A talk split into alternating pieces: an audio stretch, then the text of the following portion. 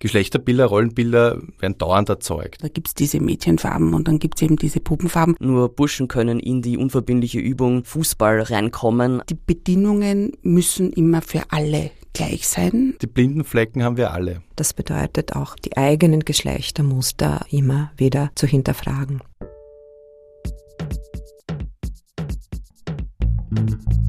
Richtig und falsch. Der Podcast über politische Bildung.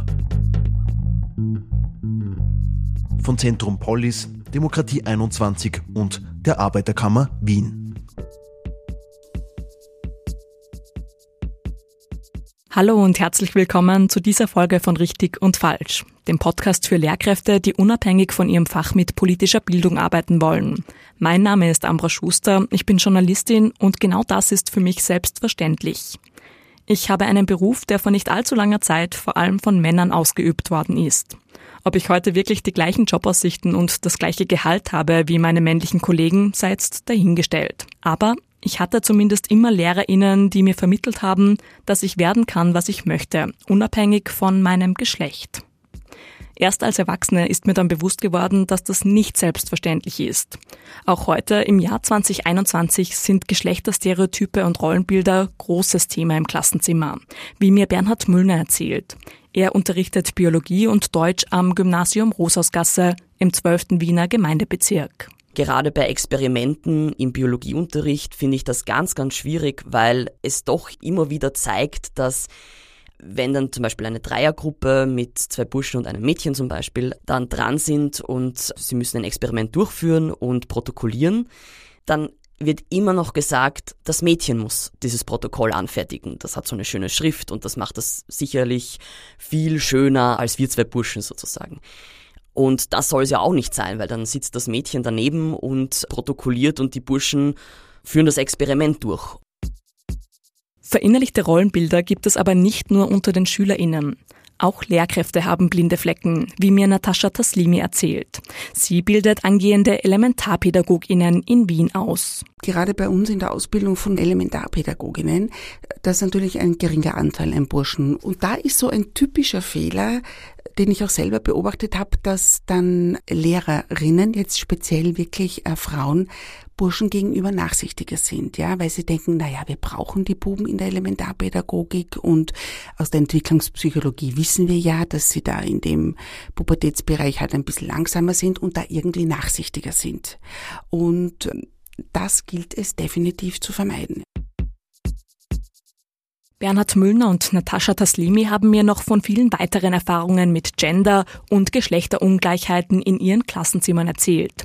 Wenn dann aber auch noch Sexualität und sexuelle Orientierung Thema werden, ist guter Rat teuer. Das war in der Unterstufe in der zweiten Klasse. Da war das Thema Bildgeschichten und ich habe dann mit ihnen einen Kurzfilm angeschaut. Da geht es auf jeden Fall um zwei Burschen, die sich ineinander verlieben. Und das habe ich mit ihnen angeschaut und dann haben wir danach darüber diskutiert. Also was ist da gerade passiert und da wurde auch eben thematisiert, dass dann der eine Junge komisch angeschaut worden ist von den anderen, von seinen Peers sozusagen. Und plötzlich meldet sich ein Schüler und sagt, ja, aber das, das stimmt doch, dass der komisch angeschaut wird. Das ist doch also total abnormal, dass die zwei sich lieben. Ja, aber ich wusste wirklich nicht, was ich in dem Moment sagen sollte. Ja, was sagt man da? Wie kann ich als Lehrperson Vorurteile und Rollenbilder aufbrechen? Wie gelingt es, Geschlechtergerechtigkeit nicht nur als Wert zu vermitteln, sondern auch selber im Klassenzimmer vorzuleben? Und wie steht's eigentlich um die eigenen Denkmuster und Rollenvorstellungen? Genau diesen Fragen möchte ich in dieser Folge nachgehen. Warum gendergerechter Unterricht wichtig und notwendig ist, wissen wir. Trotzdem wird das Thema oft als mühsam empfunden. Bernhard Müllner, der zu einer jungen Generation von Lehrkräften gehört, hat bei unserem Gespräch aber nochmals in Erinnerung gerufen, warum wir trotzdem drüber reden müssen. Wenn wir genau diesen Gender-Aspekt nicht thematisieren, wenn wir die Schülerinnen und Schüler nicht anregen dazu, einfach diese gewissen Stereotype zu reflektieren, dann rauben wir den Schülerinnen und auch Schülern die Zukunft in gewisser Weise. Denn dann können sie sich nicht ausleben, dann können sie nicht das werden, was sie eigentlich wollen und verbleiben in diesen typischen Rollenbildern. Und ich denke, Was absolut wichtig ist, ist, dass wir den Schülerinnen und Schülern einfach aufzeigen, was alles möglich ist, was sie alles werden können. Wenn es um das Thema Gender geht, braucht es viel Gespür, aber auch ein paar ganz grundsätzliche Strategien von Lehrkräften. Emina Scharic, die sich mit reflexiver Geschlechterpädagogik beschäftigt und auch das Schulprojekt Heroes leitet, fasst die Basics so zusammen. Es ist besonders wichtig, dass alle Lehrkräfte diese klare Haltung zeigen, dass sie zum Beispiel Formen von Sexismus nicht äh, für gut finden und Gewaltphänomene natürlich ablehnen. Dann weiter, was ganz wichtig ist, ist natürlich ein professioneller und differenzierter Umgang mit diesen Themen Geschlecht und äh, Geschlecht in heterogenen Lebenswelt natürlich auch in der Schule.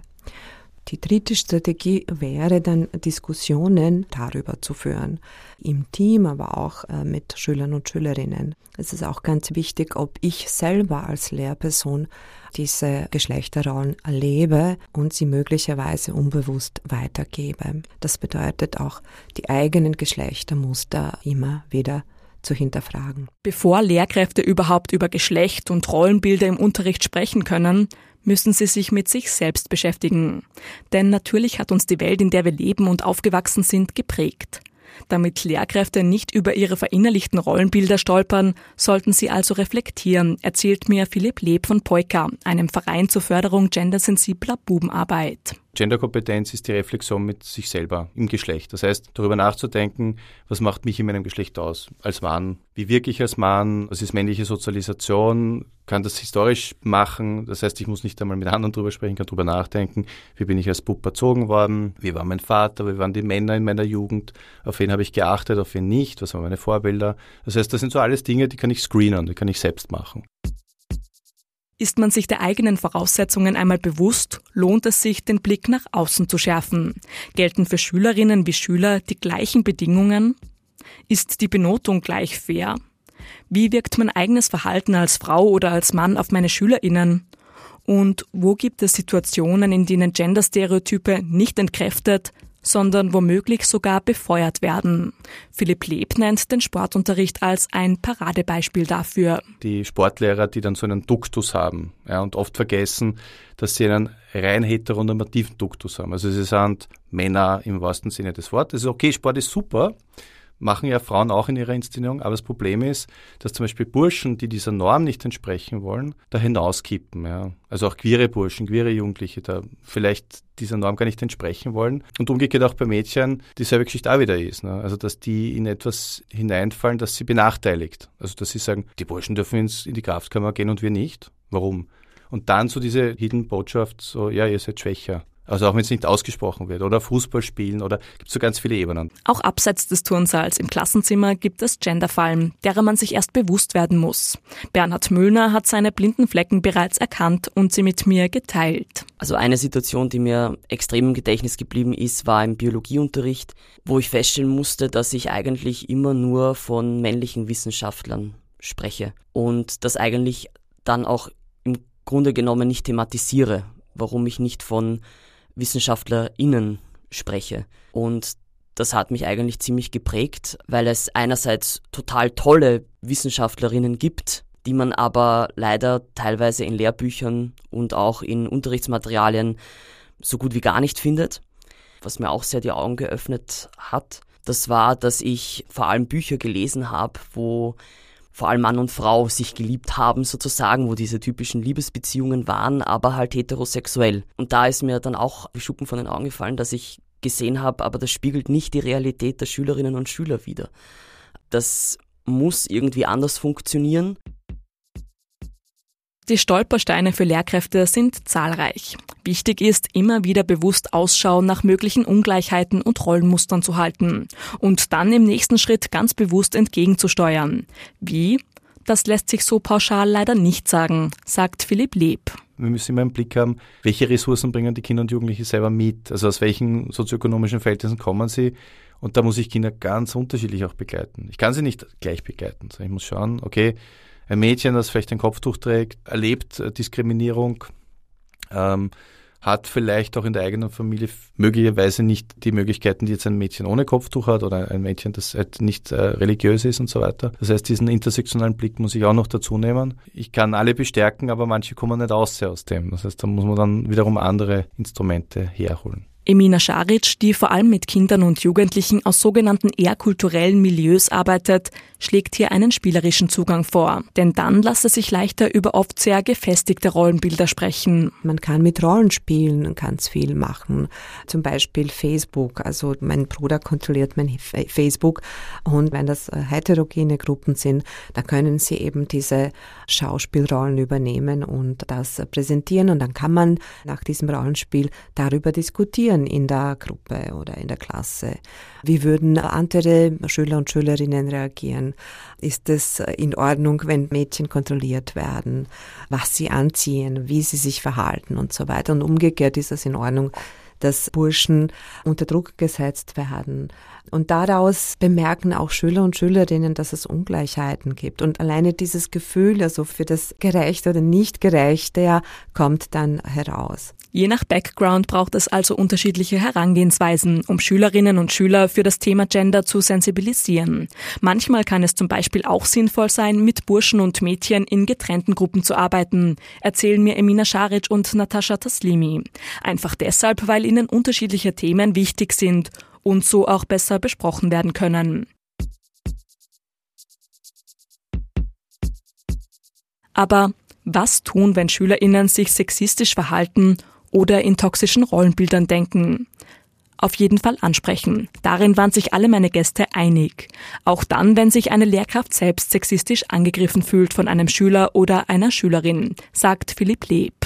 Manche Burschen werden in ihren Familien so sozialisiert, dass sie vielleicht Frauen nicht in die Augen schauen oder tatsächlich äh, Frauen als zeitgeistig sehen. Das heißt, der Junge agiert natürlich sexistisch, ist sich dessen aber noch gar nicht bewusst. Das heißt, da ist ein Gespräch ganz wichtig und drüber nachzudenken, so, du, ich bin deine Lehrerin, äh, ich unterstütze, ich bringe dir was bei und dementsprechend äh, hätte ich auch gern Respekt äh, oder äh, ein, ein gutes Gefühl der Zusammenarbeit da ist auch die Kooperation im Lehrerinnen-Team sehr, sehr wichtig, weil wenn uns sowas auffällt, wir besprechen das, wir haben ja regelmäßig unsere Konferenzen, aber ich denke mal, dass man das sehr sensibel, aber doch ansprechen muss.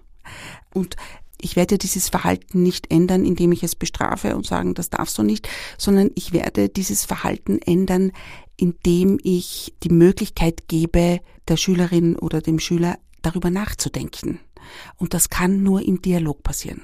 Im Einzelsetting, aber auch im Setting der Klasse. Sagt Natascha Taslimi. Ziel ist es also, Denkprozesse bei den SchülerInnen anzuregen. Bernhard Müllner kontert auf Genderstereotype deshalb gerne mit Gegenfragen. Warum dürfen jetzt zum Beispiel Burschen keine Kleider tragen? Wo steht das festgeschrieben? Wo liest man ein Gesetz, dass das so sein muss?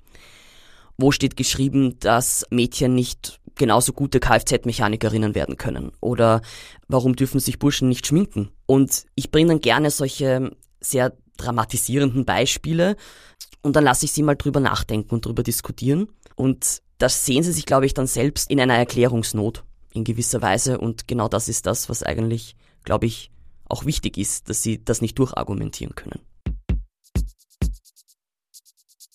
Gehen wir von dieser eher zwischenmenschlichen Ebene jetzt in den Unterricht.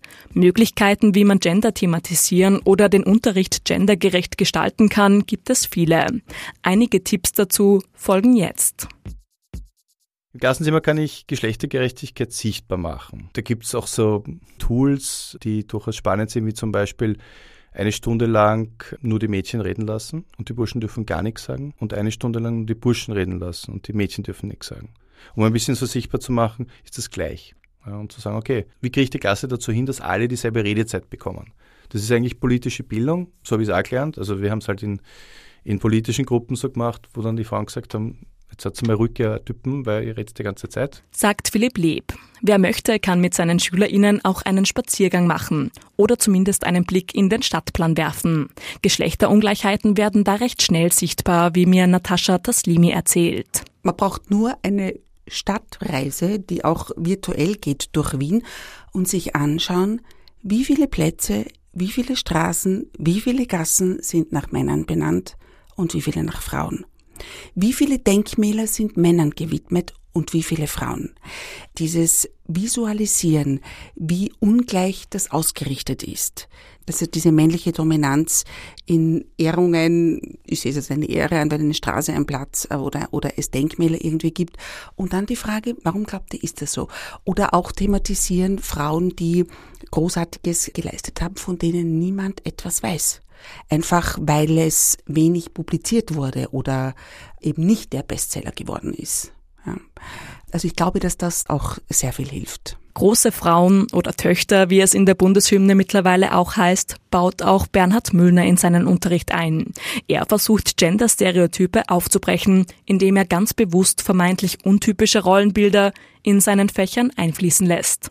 Bernhard Müllner erzählt also zum Beispiel von Krankenpflegern und Elementarpädagogen oder umgekehrt eben von Wissenschaftlerinnen. Das ist ja auch, glaube ich, ein wichtiger Aspekt der politischen Bildung, dass man sich einmal anschaut, gut, wie schaut denn die Wissenschaftsgeschichte überhaupt aus? Wie wurden Frauen an Universitäten damals und heute behandelt? Es gibt ja viele Geschichten, wo zum Beispiel die von der Rosalind Franklin, die zum Beispiel ja wesentlich dazu beigetragen hat, dass wir wissen, wie die DNA aufgebaut ist.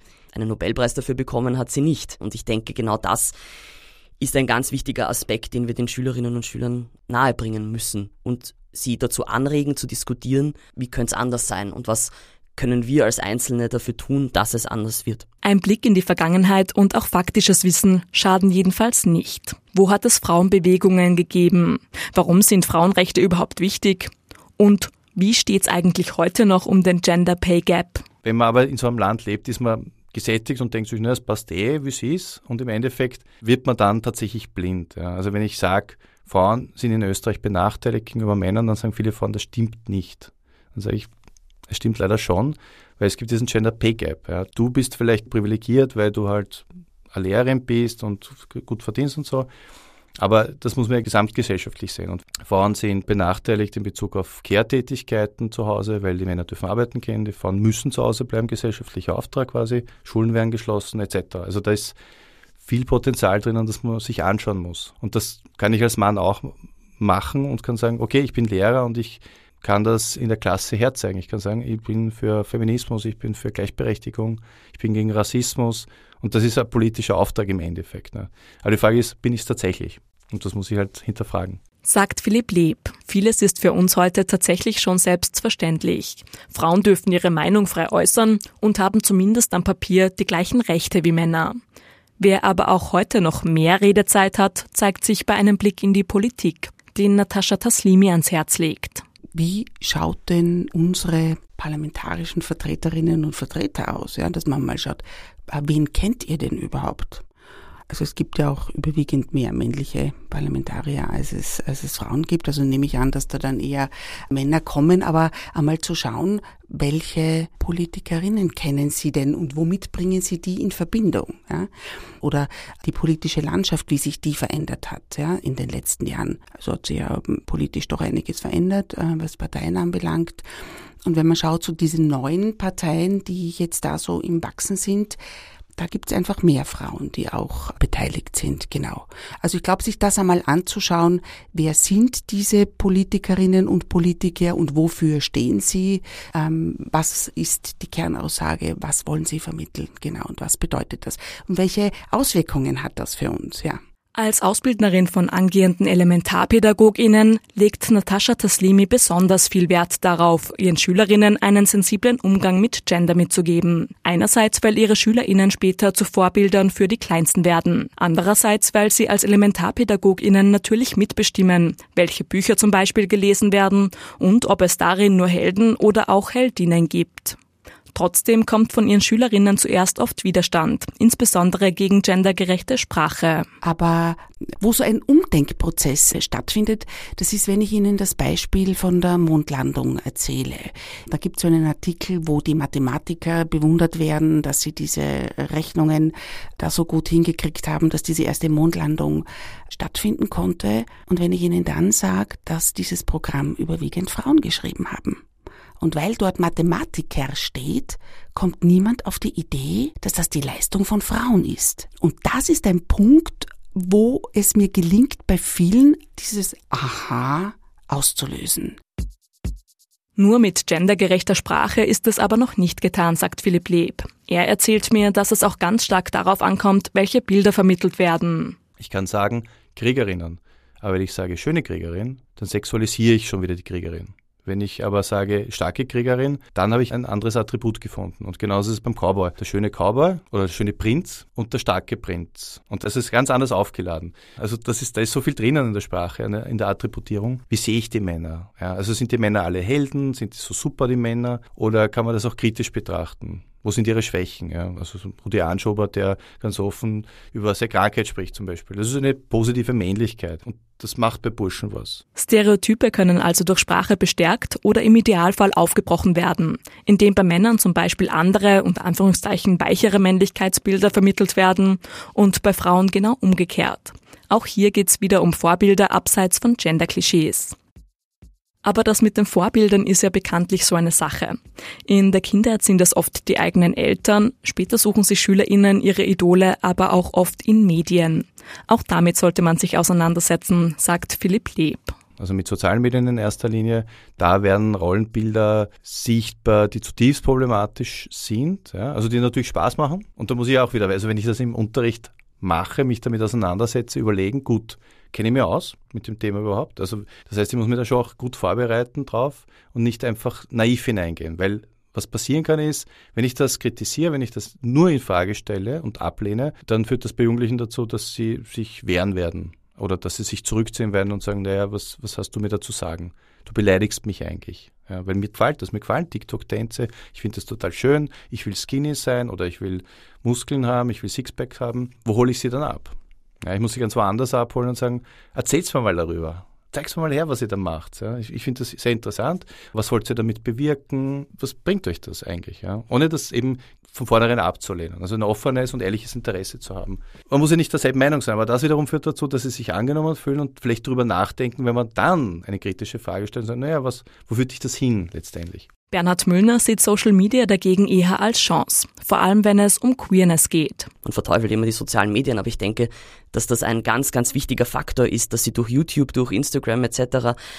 wirklich auch die Vielfalt von Liebe, von Beziehungen tagtäglich mitbekommen. Und das finde ich schon einen ganz, ganz positiven Aspekt von sozialen Medien und das müssen wir in der Schule auf jeden Fall aufgreifen. Ja, in den letzten Jahren hat sich viel getan. Allein wenn wir an die LGBTQIA-Plus-Bewegung denken.